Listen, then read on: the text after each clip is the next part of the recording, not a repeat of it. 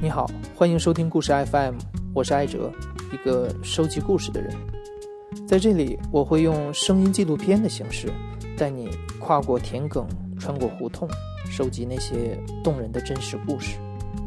如果你想第一时间收听，可以在微信里搜索“故事 FM”，订阅关注。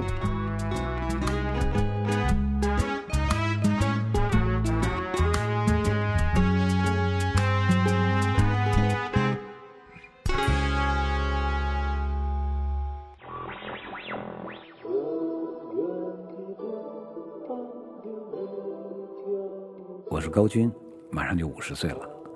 我记得是八三年，对，那个时候我们在甘肃，甘肃天水。那个时候何德何德健从台湾回来，嗯，然后唱《龙的传人》啊什么的，当时很风靡啊。刚刚他回来的时候，中央电视台做了一个他的一个采访，然后后面有一段就是他在电视屏幕里面抱着一把吉他唱《龙的传人》，然后一大堆人围那儿看，哎呦，我说这是什么？当时那个东西一下就震撼着我了。当时我并不知道这是什么东西，就是这个弹的这个东西是什么东西，我不知道。然后我就问周围人，我说这是什么？他们也不知道。然后到处打听，有人有人知道说那好像叫吉他。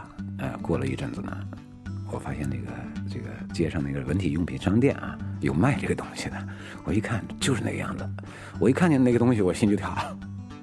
我得把它买了，我得我得有一个这个东西啊，我得想要那东西，然后回去跟我跟我妈他们磨磨到最后呢，答应了，就是因为便宜嘛，那个时候当然也也二十六块七，买的时候也挺有意思的，都不好意思说什么，就就指着那个就说要要买这个，哎，然后就这么着给我包起来，拿那个纸盒什么的，最后拿那扁担袋子一系，那那年代买的吉他都这样。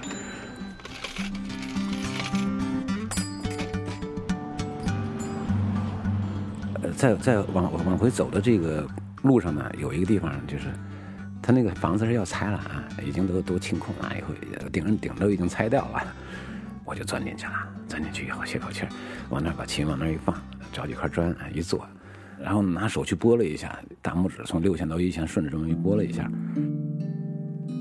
大拇指拨那一下，拨完以后我这眼泪哗就出来了，就就就就就是一种抑制不住了，一控制自己控制不住了那种那种那种。或者叫一种喜悦，或者叫一种激动啊，或者反正很复杂的一种心情。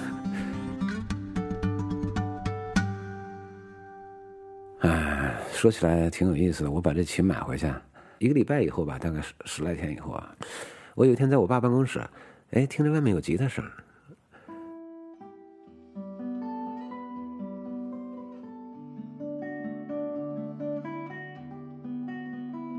然后呢，我就出去。就顺着这个声音去找，找到那儿，他不是有宿舍嘛啊？然后当当当，我敲门，琴声停了，开门了，开门一看，一个戴着眼镜的一个文弱书生，呃，年龄跟我差不多。我说你是在你是在弹吉他是吧？他啊，那你进来进来。我说我也喜欢吉他，你进来进来。进来以后呢，他拿了一把琴在那儿就弹。后来他中间弹了一首曲子叫《月光》，就是索尔的一个一个小小品叫《月光》，那是我第一次听到。这种风格就是古典音乐啊，用吉他去弹的那种效果。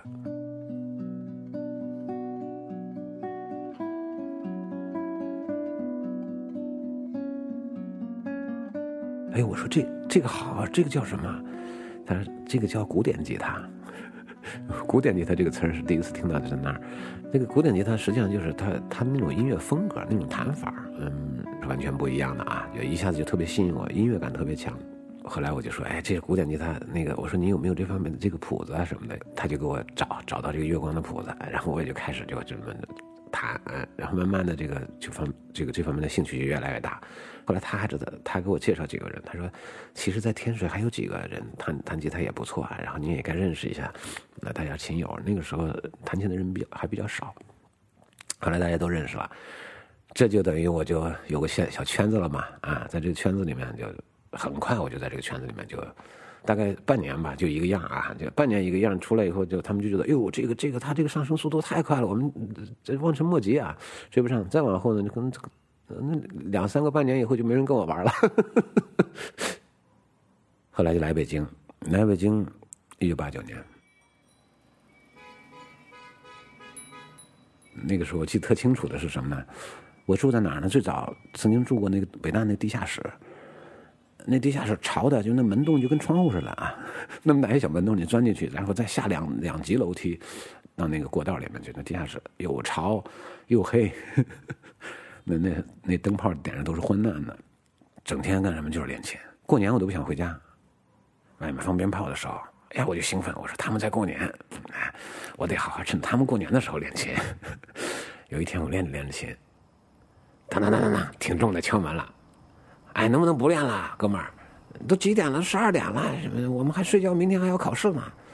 我一听，哦，好好哦，对不起啊，不好意思，不好意思。他回去了，然后我怎么怎么这也停不下来，心还痒痒，怎么办？想办法把那毛巾啊塞到这个这个音孔那儿，塞住，然后把琴弦撑起来，垫起来，然后让它发不出那个共鸣箱那个太大的声音，很小的声音，嘣嘣嘣嘣那样去练。也有那么练练到天亮睡觉，那地下室正好有个小天窗，能看到天亮了。第二天，这哥们儿来找我，当当当，这回温柔多了，敲门。我去开门，我一看，就是这个人叫李记，啊，啊，我我能我能进来跟你说几句话吗？我说好啊，进来进来。我就在隔壁住的，昨天晚上就是我敲你门啊。我呀是这样，我进来的，我想跟你交个朋友，当时还给我买了什么。送花蛋呀什么的，买了点东西，我就挺纳闷，昨天晚上还在那么呃呃气愤的敲我的门。昨天晚上我一晚上没睡着，我说是不是我又吵你了？他说，哎，也不是你吵我了，但也是你吵我了。我一晚上我在想问题，我说你在想什么问题？他说我说实话，你那是怎么弄的啊？反正那我说我蒙了毛巾啊什么的啊。他说，但是我还是能听见。然后我就在想，一个人为他追求的这些东西，你看都被呵斥的啊，不能谈了。然后垫着毛巾都能这样子一直谈到天亮，他到天亮他也没睡着。他就一直在想，那这样这样的精神干什么事干不成啊？他说我这才考个研啊，我这种精神感动了他。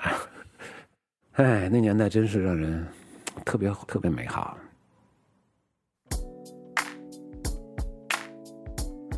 后来就就这么着一步一步的就上来，然后，嗯，在北京圈里面慢慢也就是认识朋友越来越多，自己水平也越来越往上走了啊。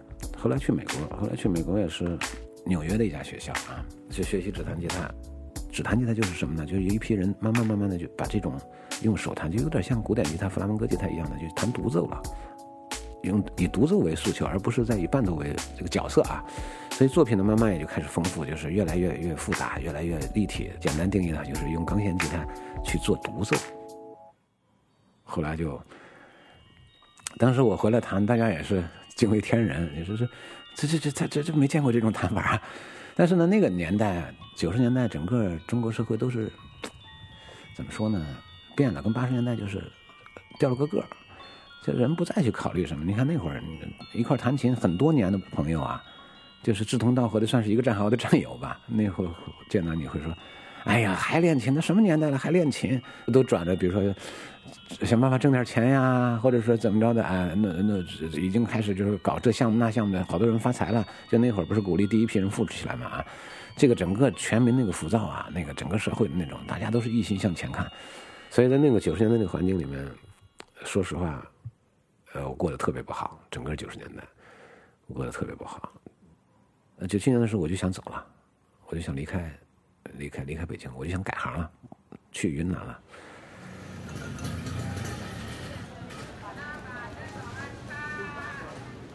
改行，改什么行呢？我能干什么呢？这我能积累的一个是英语口语好，可以教口语；再一个就是教吉他，是吧？然后这不是去云南了吗？去云南他们把我摁那儿来留着，说要教他们弹琴，好吧？那你们有多少人？就组成两个班。啊，一个班四个人，有八个人跟我学吉他，然后另外呢，口语班跟我学学英语口语。那会儿英语也学英语也是成成风气嘛啊，就这么着轻轻松松的就能够把生活料理的很好。呃，云南我是在那个当时是在玉溪那地方，那个地方比较经济条件比较好，宏大集团所在地嘛。啊，这样的话等于收入就比常人要高很多啊，一年有个十几二十万的收入啊。在那个年代，你看那个九八年那个年代，嗯，在那两年，第一年过得挺挺滋润的，就觉得嗨，这个钱也好挣，打打羽毛球、游泳啊，那条件真的是很好。或者朋友们一块来聊聊天，喝喝红酒。我当时的一感觉就是，我在这个地方，我就是再也不需要学习，再也不需要练琴，再也不需要再再再进步了啊，也可以好好的混一辈子。哎，就是享受吧。就第一年是这样，第二年的时候不知道，不知不觉的就开始就情绪就没就慢慢就变，就变得就特别容易发火。有一次跟我姐姐吵起来，吵起来以后，我自己就觉得浑身发抖，气的那种情绪来了，也不是就反正荷尔蒙也不知道怎么着。就就抑制不住，他走了，我还还得抑制不住那种情绪。一过一会儿，好不容易才镇定下来一点了。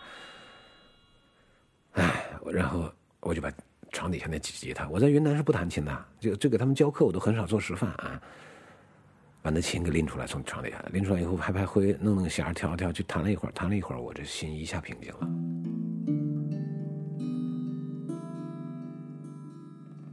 我那一一瞬间，我就是。就有点像我第一次见到吉他拨的那一下，眼泪都止不住出来。那是真的是一种类似像命运感的东西。这次也是命运感，我就觉得，啊，我还是得得来弹琴。然后我就回家去跟我父母聊天，呃，然后就跟我姐姐他们道歉。我就说，我就说我要回北京了。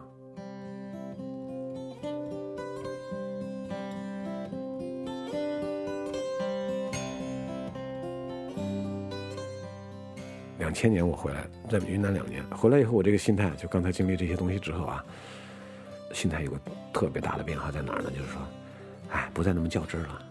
你弹琴能够成多大名，成多大家，然后那个能够得到多少，已经不重要了。但是弹弹琴至少能让你精神健康。当时离开北京的时候，一个学生，之前的一个啊，也赵长贵的一个学生，哎。毕业以后分配到中国国际广广播电台，嗯，也是做录音师。这不是两年都断了联系了吗？好多人传说说我在在云南森林那个什么地方见着我了，像个野人一样。因为那时候其实我在圈子里是有一些名气的啊，大家都知道我。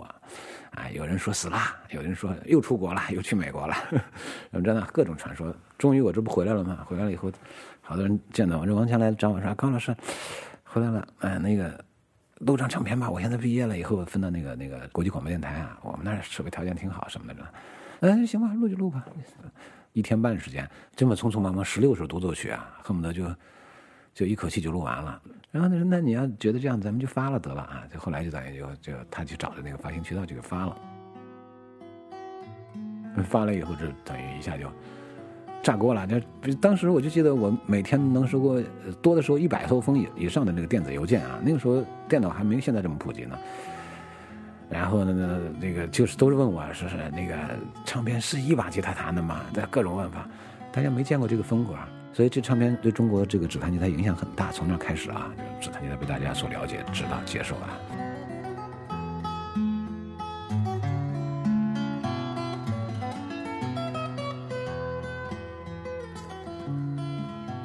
这张专辑发布之后，人们从全国各地涌过来跟高军学琴。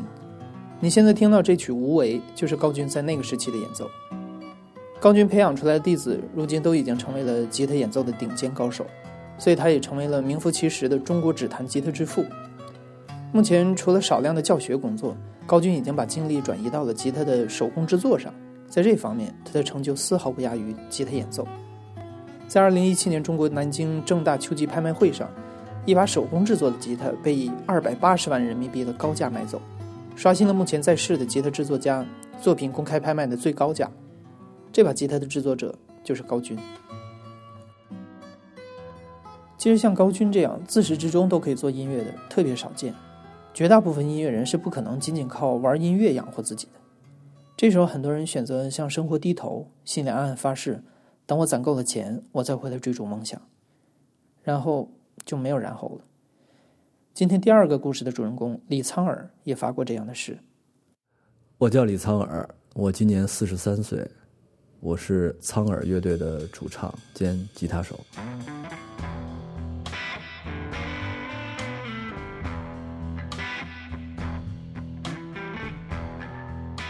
我是大学的时候是在北京读的这个经济科。然后很多心思就放在了组乐队、搞音乐上面。当时在北京，在高校里，这个音乐搞得也是小有名气。那会儿跟老狼啊他们同台演出啊，然后朴树啊，还到我我们宿舍找我查琴去啊什么的。这个但是呢，从因为我的家庭环境告诉我，这个音乐不是一个行当，你还是要去做你的这个社会的工作。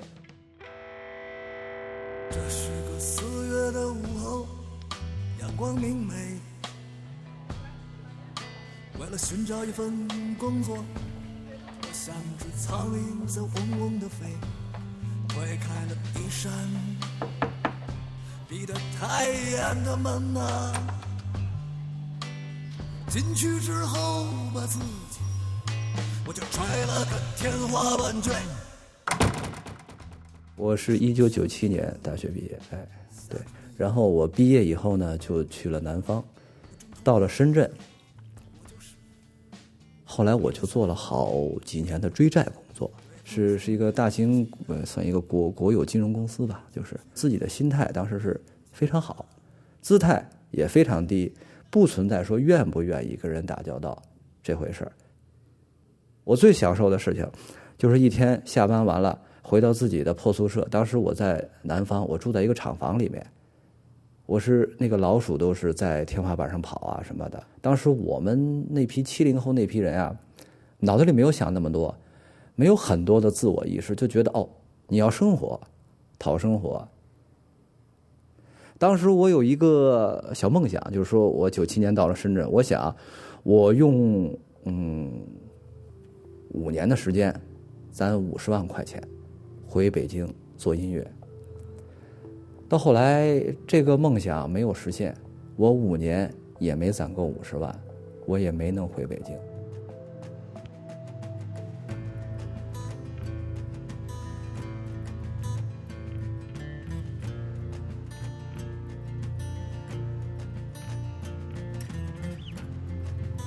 这个时候呢，后来这个因为一些感情的这个因素哈，就是说我我那会儿，然后后来女朋友回来了，我们是同学，然后后来就是毕业以后就他去日本留学了，我们就分手了。然后大概呢过了这个两年时间，然后可能他又回来，回来我们又复合，这个我也当时感觉很幸福，然后觉得这个是生活最重要的事情。其他的一些东西都要服务这件事情，要成家嘛，还是要在这个世俗的这个工作上，在世俗的这个功利上，给家人一个交代。在这个时候，我们这个原公司啊，金融公司啊，他要做一些这个呃商业地产项目，就想找一些青年干部，美其名曰青年才俊哈，去来落实这件事情。当时我一看，哎呦！好啊，然后我就报名参军了，我就被外派到了山东，自己来拓展一片天地，做一个分公司老总吧。然后我记得哈，我们公司，呃，当时的老板非常信任我。山东当时有十九个地级市，这十九个地级市都让我去弄。我记得零三年刚出去，刚到山东啊，人家叫我李总的时候，哇，我那个虚荣心得到了极大的满足啊！当时我是我们那个公司最年轻的一个分公司老总，不到三十岁。当时，嗯，我的工作业绩真的是很好。那时候干的是自己感觉自己在干事业，每天真是打了鸡血一样的。这个现在想起来还是觉得挺好的啊。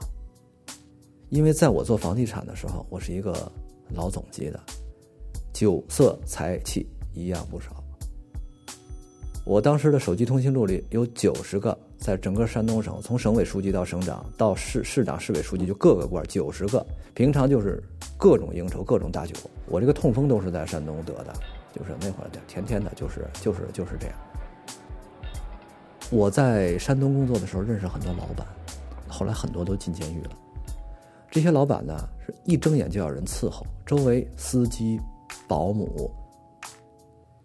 有一次，我要去烟台做一个项目，去拿地，拿地要跟政府拿地，但是这个政府啊，都有白手套。所谓白手套，就是一些商人在前台，他们是一个利益共同体，你是要跟这个商人结合起来，去一起去拿这个地，以至于。中间这个商人要占股百分之多少？就他这个白手套叫我们去他家做客，呃，他也喜欢人去他家。那三妻四妾这事儿就不提了啊，这事儿他他他他什么的，这个在一个一个他自己开发的一个楼豪宅了，复式什么的，墙上挂满了是谁啊？康熙啊什么的，什么古今中外的各种名画名字，他喜欢这个。然后呢，在他自己睡觉那地方，真的是一个龙床，而我看着是很不舒服啊。他自己睡着，我觉得应该不是很舒服吧。他就是把自己当帝王一般的。然后在第二次又邀请我们去的时候，那就是一次酒席。这期间一看，哇，平常很威严、口很正的市领导全到了。他们这一个江湖，在这个聚会的时候，他就来充当这个召集人。然后在这时候，大家一看啊，都是兄弟。啊，这时候我就我就有点明白。然后里面喝的些酒啊，拉菲呀什么的，干呀什么，多少年的茅台呀什么的，把我的这个同事哈。这个就给当场就给喝吐，就吐到桌子上了都。我呢，呃，没吐，但是也差不多。但是当时我就深深的觉得，这不是我要的生活。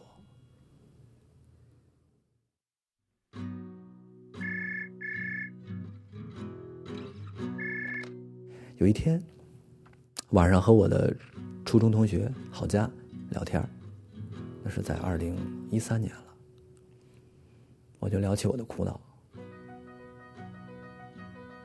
他说：“你不喜欢干这这么痛苦，那你就干别的呗。”我说：“干别的，不挣钱呀。”他说：“你最喜欢做什么呀？”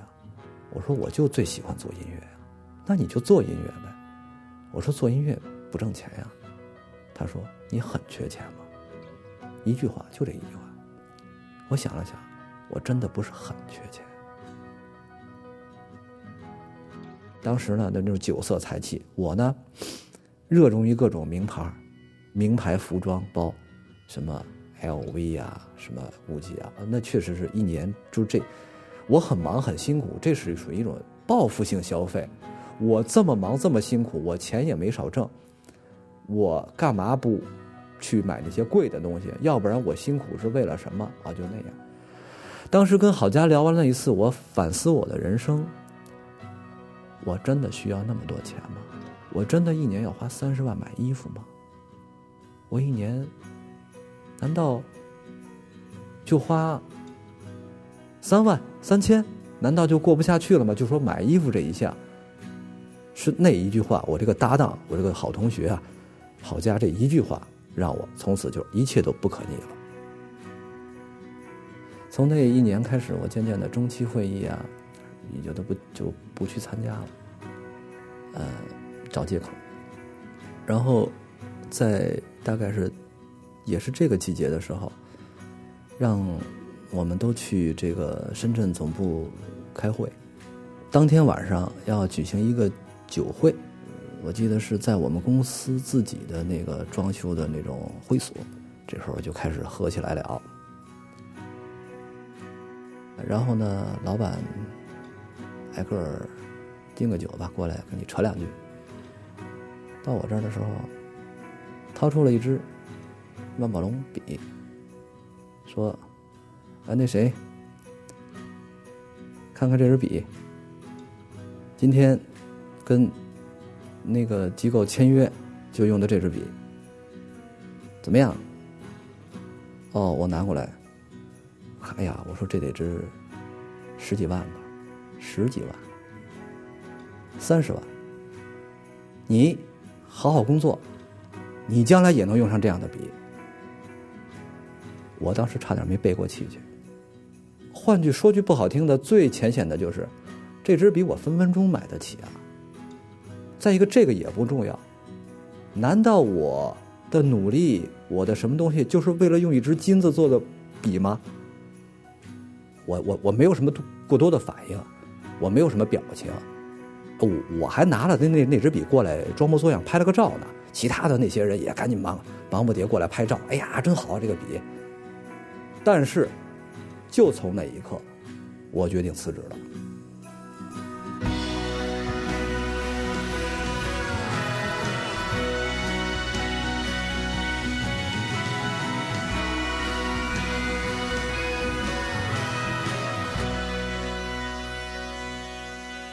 你可能有一个疑问，那你为什么不去做音乐呀？我妈说我哥，你写作嘛，你搬个小板凳在公司写就行了，啊，什么辞什么职啊？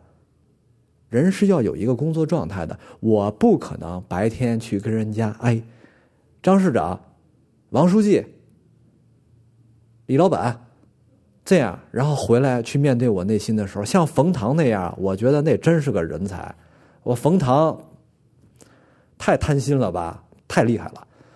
他他就能够切换，他是华润医药的老总，同时又是这个这个作家。但是我当时就是觉得，从我这儿知道，第一，人家水平，人家各方面才情比我高太多；第二，我真心疼他；第三，他真贪。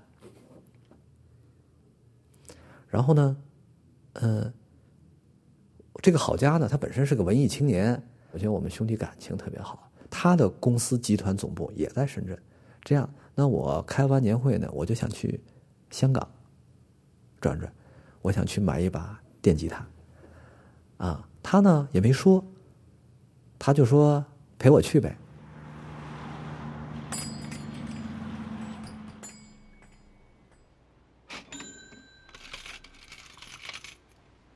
买完了以后，我说可以了，走吧。他说：“哎，再转转，我想买把贝斯。”